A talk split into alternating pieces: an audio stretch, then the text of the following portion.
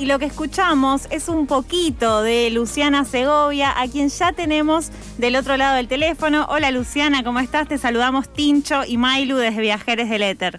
Hola, ¿cómo andan chicos? ¿Todo bien? Bien, muy bien. ¿Vos cómo te trata el lunes? El lunes post-show aparte. Ay, bien, recuperando.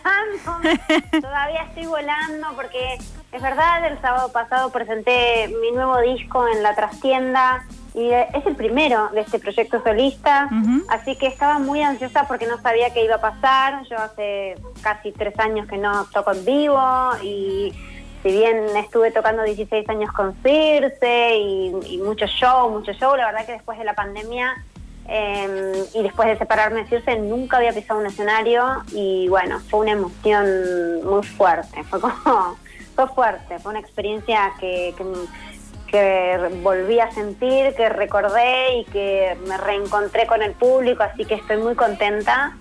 Eh, salió todo genial y, bueno, acá disfrutando ¿no? las repercusiones y los llamados, el cariño de la gente, los reposteos, etcétera. Vi un montón de historias de Instagram desde tu cuenta, eh, bueno, y un montón de gente, digo, y como todo es acompañando, metiste aparte cambio de look, cosa que me mata, me parece espectacular que eso suceda en el escenario.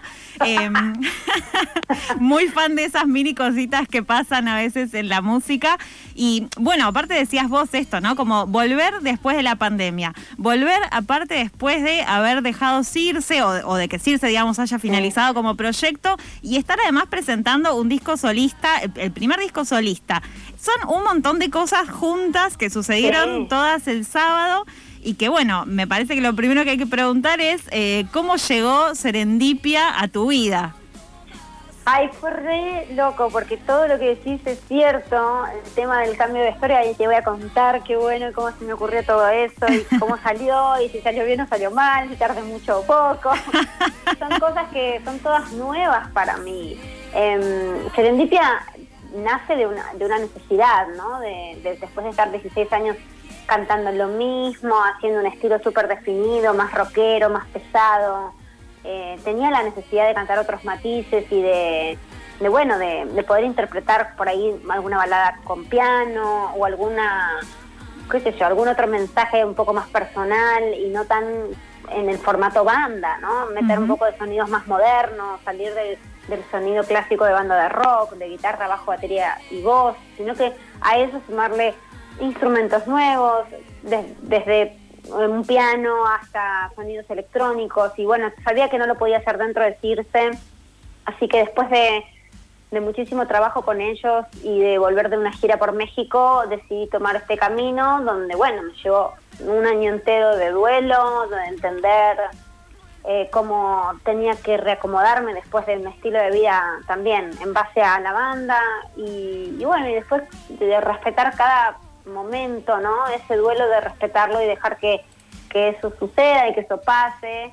Eh, empecé a componer mis primeras canciones y, la idea era sacar sencillos y sacar simples.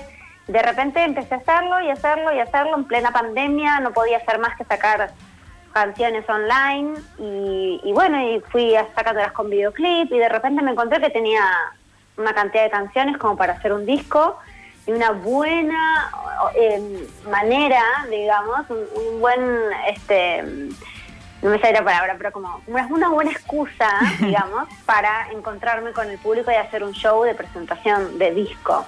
Así que son nueve canciones que decidí ponerlas en un disco, a pesar de que las fui mostrando de a poquito. Las últimas tres salieron juntas, con, con todo el disco completo por las plataformas digitales. También lo hice de manera física, hasta el CD, este, para aquel romántico eh, de, la colección de discos. Y, bueno, y salió este, este hermoso disco llamado Serendipia, que, tiene que ver con, con un camino de redescubrimiento y con un, con un crecimiento espiritual, personal y artístico. Claro, en esto de, bueno, de haber lanzado tu primer disco solista en varias notas que diste durante estos meses, contabas que las canciones, tal y como las fuiste componiendo, es el orden que respetaste, digamos, en el disco y me parece que eso claramente al escuchar se nota, ¿no? Que hay un relato que se está contando de fondo, más allá de que cada canción tiene un fin en sí mismo, porque eso me parece que a quienes escuchamos música nos pasa, ¿no? Que con una sola canción uno puede entender y, digo, y, salirle emociones pero al escuchar el disco completo, bueno, es como todo un, viaje, literalmente, ¿no? A, a, otro lugar, un lugar que nos llevas, digamos, a descubrir cosas nuevas. Y sí, porque todo este, yo no es que tenía planeado hacerme solista, tenía la idea retomando en la cabeza hace un montón de tiempo, pero no tenía nada organizado, no tenía canciones hechas, no tenía letras escritas, no tenía nada. Y, cuando empecé con a probar y a, investigar y tuve que obligarme a estar sola y a sentarme con el piano o con la guitarra y, y permitir que pasen días y días de frustración, de que no sale nada y de repente sale una, de repente sale otra es como que, mm, fue un trabajo de introspección donde, bueno, me pareció buenísimo respetar eso y contarlo tal cual fue. Entonces parece una línea cronológica y voy relatando por todos los momentos que voy pasando, desde la primera canción que se llama Irse, donde cuento el duelo que tuve con Irse y lo, y lo doloroso que fue, valga la redundancia, ¿no? Esta cosa de una banda que llevo en mi corazón después de 16 años de tocar bueno, me, parece que, nunca voy a dejar de tener a Circe en mi corazón y la verdad es que es que de hecho en el show también hice canciones de Circe y, bueno, me, parece que,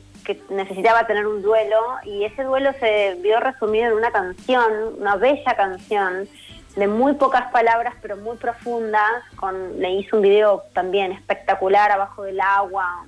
La verdad que es una canción que, que de despedida decirse y me parece que, lo hice de una manera la más artística que se me ocurrió, me, me encanta. Y después termino el disco también, ¿viste? Fui, haciendo canciones como, bueno, el duelo, me voy a poner bien, o sea, hay una canción que se llama Voy a ponerme bien, el, mis demonios, donde empiezan a salir las inseguridades.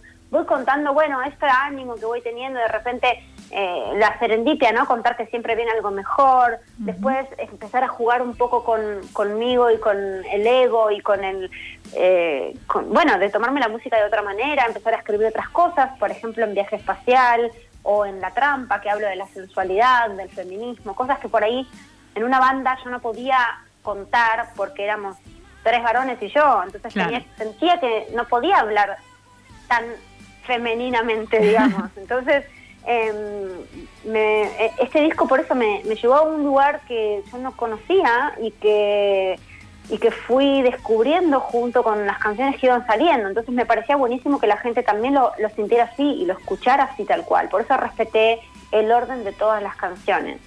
Un poco mencionabas recién como algo de, qué pasa con el feminismo y una banda donde son mayoría varones, que en realidad es como la lógica mayoritaria de las bandas en nuestro país. pero me parece interesante como indagar ahí en que es muy diferente, obviamente, el rock que se podía hacer hace 15 años, cuando obviamente eras líder de Circe, a lo que puedes hacer ahora como, como líder de un proyecto solista. Y quería que me cuentes un poco algo sobre la canción que vamos a escuchar como cierre de la entrevista en un ratito, que es casi verídico y que me gustó mucho que la presentaste el 8M con toda una declaración ¿no? en tus redes sociales. Bueno, que nos cuentes ahí un poco el proceso de, tal vez esto como más general, de qué pasa con el feminismo y el rock y, haberte convertido en una solista después de muchos años de ser líder de una banda de rock más eh, clásica en términos ¿no? de, de también las construcciones que tenemos hechas del rock. Yo creo que sí, tal cual. Las construcciones las tenemos tanto los hombres como las mujeres. A mí me costó muchísimo también de construirme y empezar a entender que, podía valerme por mí misma. Y me costó mucho trabajo, en serio. Y estoy feliz de haber participado de este cambio. Cuando yo arranqué éramos muy poquitas mujeres en el rock. Siempre hubo mujeres en el rock, pero éramos pocas. Y hoy descubro festivales con grillas con millones de mujeres que no conozco a todas y estoy fascinada de que aparezcan tantas.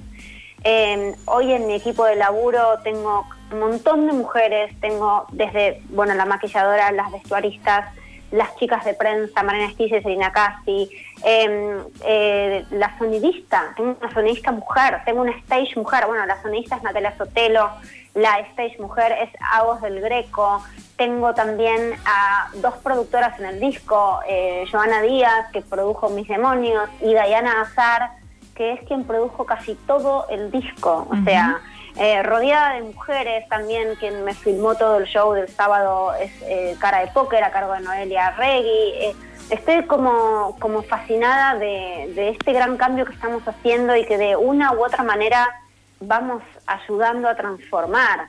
Em, creo que, que hacerse cargo de yo a mí me, te puedo hablar de manera personal porque yo lo viví muy de cerca esto de, sentir una liberación cuando yo empecé a no es que me haya, sentido atrapada en Circe ¿eh? ojo yo la pasé muy bien la pasé muy bien y hemos trabajado muy bien pero sí siento que, que la expresión es completa en este proceso, porque es una expresión donde no tengo que andar pidiendo permiso, donde puedo hablar de temas que yo quiero, donde puedo hablar desde la femeneidad y sin, sin que me preocupe. Salí con bailarinas este sábado también a bailar con mm. Sophie Fiorentini y Sabri Pink.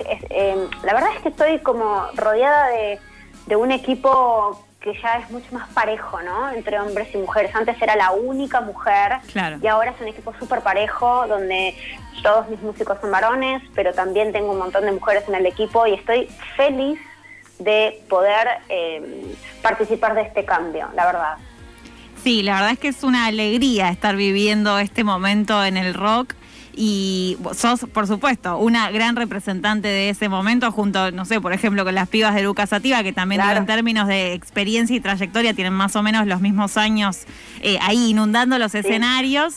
Eh, bueno, nada, para cerrar un poco la nota, preguntarte qué es lo que depara el resto de este 2022, si habrá más show, gira, qué se viene. Ah, bueno, no tengo idea. Estoy, em, claro, estoy todavía retumbando el show del sábado pasado, estoy flotando. Em, fue mucho trabajo, muchos meses y meses y meses de trabajo, de ensayos y de y de bueno, de, de, esto, ¿no? De las cositas que a mí siempre me, hubiesen gustado hacer, como por ejemplo el cambio de vestuario, que, bueno, que llevó su, trabajo, de, bueno, eh, entender cómo es el proceso de este nuevo camino que es distinto, que no es salir y tocar y nada más, es ofrecer un show distinto. Entonces, eh, cuando uno va, va a haber un espectáculo y eso es lo que yo quise brindar.